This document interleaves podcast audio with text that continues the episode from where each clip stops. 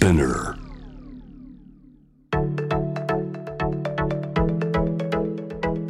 伊藤忠 Dear Life, Dear Future Brought to you by 伊藤忠 SDGs スタジオ伊藤忠 SDGs スタジオから高橋メアリージュンが公開収録でお送りしています Dear Life, Dear Future ここからはゲストと一緒にお送りします今夜のゲストはアーティストモデルの梶ひとみさんですよろしくお願いしますよろしくお願いします。こんばんは。素敵ですね、ありがとうございます。いや実は梶さん、はい私たちはい。35歳の同い年なんですよね同い年なんですよね。私も知って、はあ、なんだ同い年じゃん。めちゃくちゃあの今日はたくさん、なんだろう。同世代というか、同世代トーク、ん。SDGs に沿ってできるなと思って実はすごい楽しみにしてきました。私も楽しみにしてました。あの私普段メアちゃんって呼ばれるんですけど、はい梶さんは普段なんて呼ばれてますか？実はあのメアちゃんの後にあれなんですけど、私もカジちゃんって。梶ちゃん。よく呼ばれるので、はい。ぜひあの今日はカジちゃんと呼んでいただけたら嬉しいです。お願いします梶ちゃん、はい、ちゃん。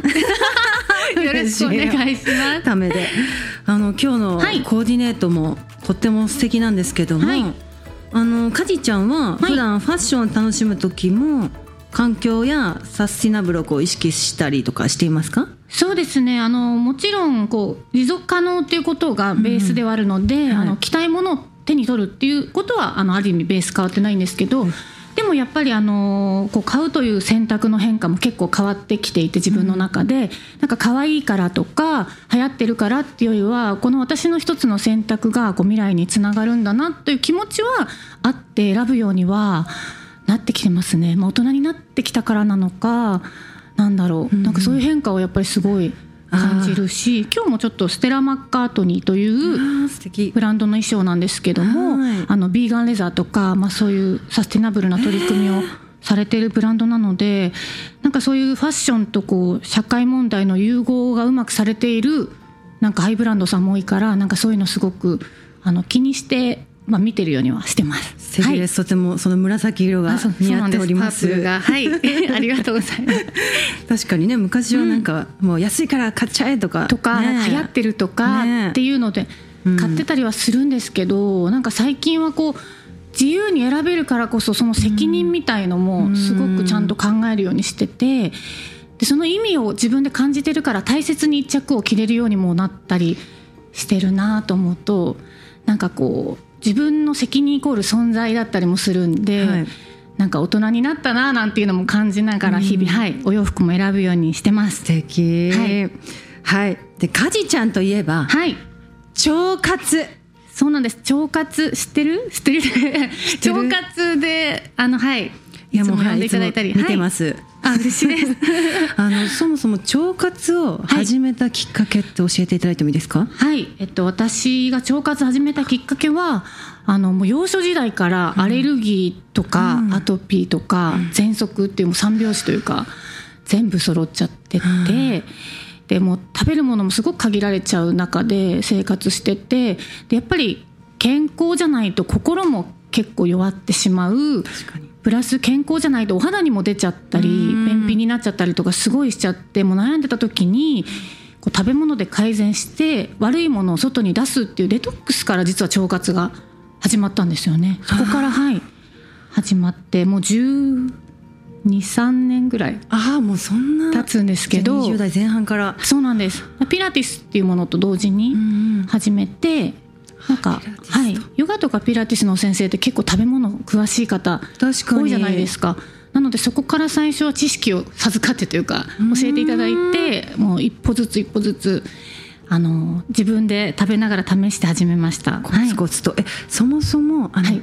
今日来ていただいてる皆さんは腸活も知ってるとのことだったのですが、あの腸活ってこう分かりやすく言うと一体何なんですか？めちゃくちゃ分かりやすく言うと、はいあのバランスのいい食事と適度な運動をして、腸内環境を整えるっていうことなんですけどでもお食事で言ったらこう発酵食品とか食物繊維を取るっていうふうによく言われててなんか割と日本食でやりやすいあの方法だと思うので、はい、なんか流行ってますよね。コロナになって余計あのより腸活って注目されてたのかなというふうに感じてました。はい。運動も腸活に入るんですね。そうなんですよ。腸内。そうなんですよ。この筋肉。腸周りのコルセット。筋肉のコルセットっていうあと例え方は独特なんですけどやっぱそこの周りを鍛えると便秘解消につながったり、はい、両方両方。してあげることがいいと言われてます。食はい。うわ分かりやすかったです。あよかった。ありがとうございます ちなみに、はい。その腸活にいいはい。野菜や果物とかおすすめの食べ物、食べ方ってありますか？えー腸活にも実はいっぱいあるんですけど発酵食品はまず日本食にいっぱいあるから大事ででお野菜は割と全般に食物繊維豊富なんですけど、はい。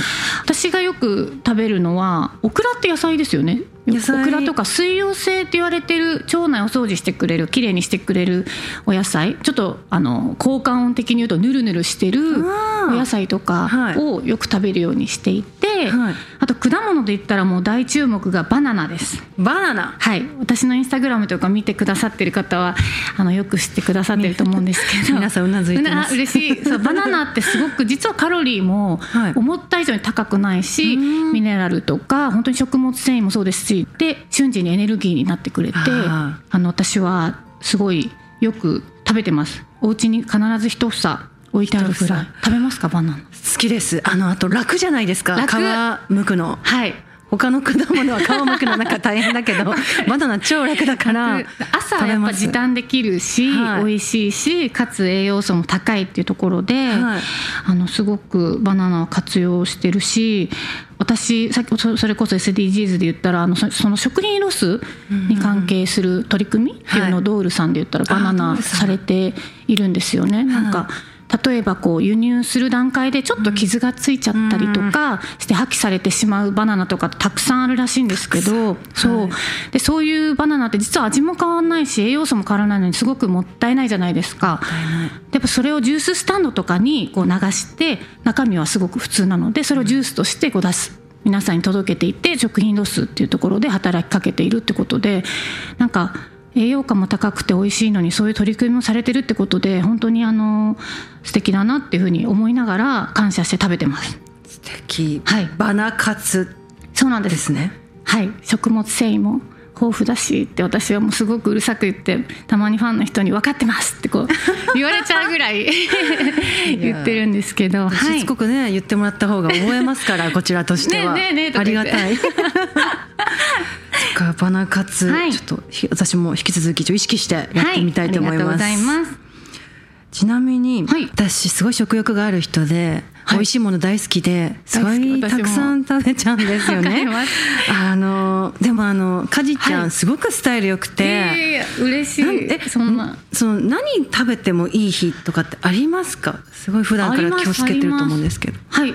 えちーはい。私は撮影がない日とかは、結構夜もがっつり食べちゃうし、えー。まあ、普段はむくまないようにそれはプロとしては気をつけることはあるんですけどやっぱそれだとストレスも溜まっちゃうじゃないですか。うん。なので美味しいものをたくさん食べたいって日もあるのでチョコレートも毎日食べますし毎日？バナナも1日2本ぐらいちょっと多いって思う方多いかもしれないですけど2本ぐらい全然食べちゃいますしそうですねさっき言ったバナナとかチョコレートで言ったら自分で作ったスコーンとか自分で作ったスコーン、はい、美味しそう。なんかアーモンドプードルとか混ぜてあのアーモンドの なんかア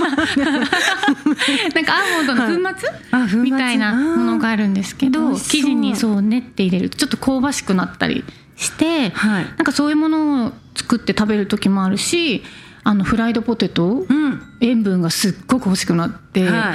あの真夜中にパクッと全然 いっちゃいっちゃいますよね。安心したか？やっぱ。行きます？かじちゃんでも、はいあの塩分塩分がなんかたまにすっごく欲しくなって食べたりしちゃいます。はい。たまにでもそういうことがあってもいいんですよね。はい。はいとか。そういうあのいっぱい食べちゃった次の日って気をつけてることあったりしますか？いっぱい食べちゃった次の日ははい。逆にあのそのカリウムが入ってるもの、うんもうちょっとしつこいってまた言われちゃうかもしれないんですけどそれこそバナナとかあのお水をなるべく飲んだりとか。水を飲む。はい。でも日々気をつけていれば、うんその1日ぐらいのその食べちゃった罪悪感も大してないですし、うん体にもなんかそこまで時間をかけなくても元に戻ってくれるので、うんなんか日々の微調整が大事なのかなっていうふうにも思っちゃってますね私は。ベースがね、はい。うん、ちょっとはい。ちょっと取り取り入れたいと思います。先生何食べますか？でもチートデイというか。チートデーは、はい。もうラーメンかピザ。ピザ。ピザ美味しいですよね。私もピザ食べます。食べます、はい、ピザ大好き。ねあのチーズが大きいの。ああそうか最近だとビーガン系のピッツァもありますもんね。ああるんですよ。食べたことないんですよ。美味しいですか？美味しかったです。いただきましたけどちゃんとチーズチーズじゃないですけどあれは味もそのまんま言わなければわかんないような。そうですね。言わ言ければわかんない。食べてみたい。美味しく。ピザはなんかどうしてもそのまんまを行きたくなっちゃっていつも。ま美味しいですよ、映画とか見ながらうん。パクッと。うん。贅沢。行っちゃいます。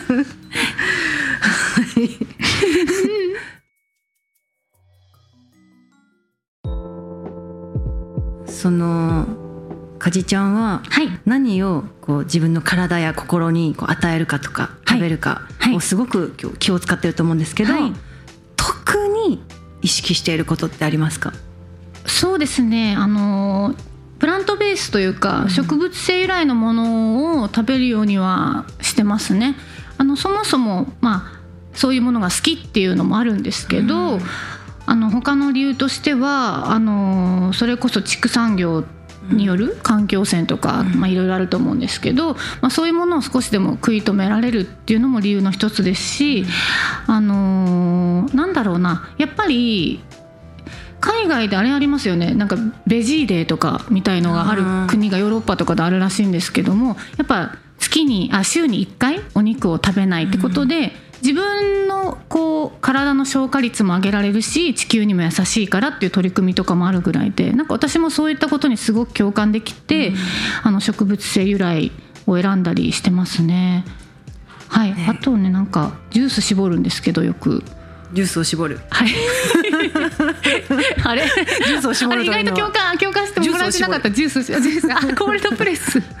を飲むときにはい。余った皮うん。をあの私自身は畑に行くとかはちょっとしたことないんですけど、うん。友人でこう週に何回も行く友達がいて、その方にその皮を全部授けて肥料にとして持ってく友達がいて、はい。なんかそういうふうに。まあ、植物性由来からのちょっと派生っていうかあれですけど、うん。まあ、そういうふうにしたりとか。素敵。そうそのロスを削減して有効活そう最後用まで使い切ろうってことで、うん。まあ、食べきれない、まあ、食べれる皮もあるけど、うん。食べれない皮とかは土に戻すじゃないけど、はい。まあ、栄養として土にっていう風にしたりとかしてますね。はい、すごい循環をね大切にされそうそう。てなんかはい。巡りをよくすしたいなという。はい。巡りを良くする。はい。そっか。えー、でも確かに畜産そうですよね。結構。なんか温暖化なのかな？結うん。局そういう畜産業とかって。出る。なんかガスとかですよね。ですよね、うん。なんかやっぱりちょっと漠然としてて、うん。あのじゃあ実際どうなのってあの想像しづらいところはあるからこそ、うん。なんか私は結構ここに関してまだ自分もあの知識足りないからあの勉強する価値もあるなっていう意味ではすごく注目しつつ、ん。お勉強しながら、ん。あの向き合ってますね。あのプラントベースというか植物性由来の食べ物については。うん。うん、私植物性由来の食べ物って皆さんこうお野菜とか大豆とかまあ、アーモンドミルクとか、うん。まあ、ココナッツミルクでもいいしなんかそういうふうにうん。普段意外と美容意識からでも食べてる方多いと思うんですけど、うん。もう何気なくそう手に取ってるだけでも実はすごく環境に良かったりするからなんかそういう習慣がもっと世の中に広まればいいなとかも思ったりします。確かにだいぶ増えてきてますよね、うん。そういうカフェ入ってもこそうすごい増えましたよね。選べたり。嬉しい。ね嬉しい。美味しいし。ね選べなくてはい。結構あじゃあこのお店やめようってちょっとストイックすぎって思われるかもしれないけど。じゃあ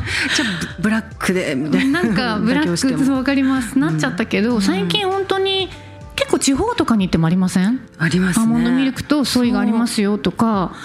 だから本当にそういう取り組みの、ん。あれ幅も広がってたりしてるなと思うとすごい嬉しく思うし嬉しいですよね。美味しいっていうのをもっと広まってほしいですよね。なんか美味しくないみたいに思っちゃってる人が結構いますよね。いる。あかなりあっさりしてんじゃないの？みたいな。そうそんなことないむしろコクも出るし優しい甘さがあるからなんか体にもいいし、うん。変に甘すぎないから仕事で言ったら集中力とかにも逆にうん。いいから、確かに。なんかそこは偏見を持たずになんかどんどん試してほしいと思いますよね。すごい思うそこはすごい。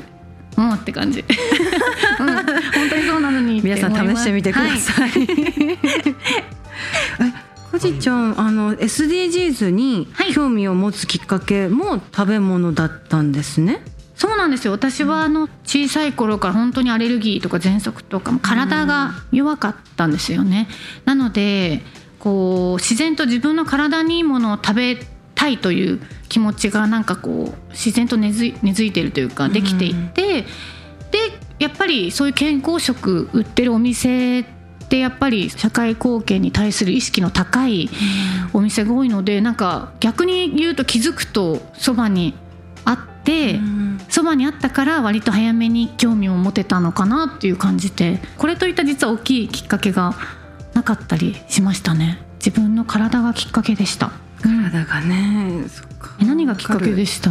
いや私もそうです。体です。あやっぱそうですよね。私はい結構病気とかしちゃったりしてうんうんうんそれで自身がね体験すると変わる。わかります。確かにな。そしてかじちゃん。あの私インスタ見させていただいたんですが、嬉しいあの結構本読まれてますよね。もうただのオタクの趣味みたいな。本趣味なんですね。そうなんです。なんか一人時間が好きで、うん。本読んだりえなんか YouTube でなんかずっとバイクで旅してる人じゃないけどまあいろんなジャンルを今一人時間結構大切にされてて、はい。えーはい。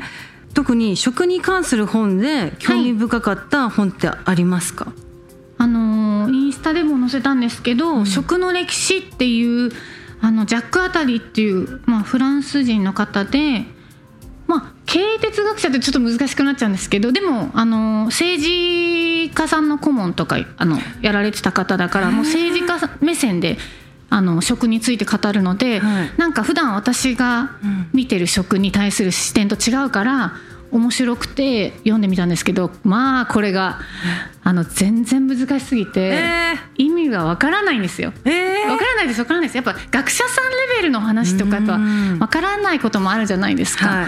だけどこの本がすごく読みがいがあるなって思ったのが私たちの普段の日常に分かりやすく数字として分かりやすくこう表現してくれてたりするんですけどなんか例えば食品ロスって皆さん言っても、うん。食べ物なんてなくならないでしょって思うじゃないですか。やっぱどっかでずっと食べ物はあるはずって思っちゃいがちだけどじゃあ実際なんかこの本には例えば今人口が75億人から80億人ぐらいだとして、じゃあ30年後に90億人超えてくるであろうって予想してる中で今皆さんが当たり前に食べてるものを持続するにはブラジル国一つ分の領土がないと維持できないって聞いたらちょっとビビりません？やっぱり。やっぱそういうふうに書いてあるっていうのが自分たちが想像しやすいようにあの例えてくれてるあたりですごく賢い方が書かれているので実はあの勉強にもなるし分かりやすい部分もあったりしたので私の中では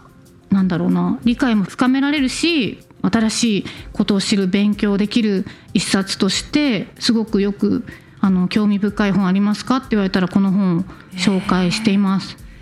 あのポチりました。あ嬉しい。まだ今日あたり届くとあ思います。嬉しい。まあ、最近早いですもんね。届くの早いから、はい。すぐ読んでいただきたいぐらい本当に深くて一言ではうん。言い表せないぐらいあのお勉強になるし、うん。自分たちがどうやって今後、まあ、食これは食になっちゃうんですけど向き合っていけばいいか。自分たちの日常にちゃんと落とし込めるように書いてある一冊なので、ぜひ読んでもらえたらなと思います。読みます。ありがとうございます。嬉しい。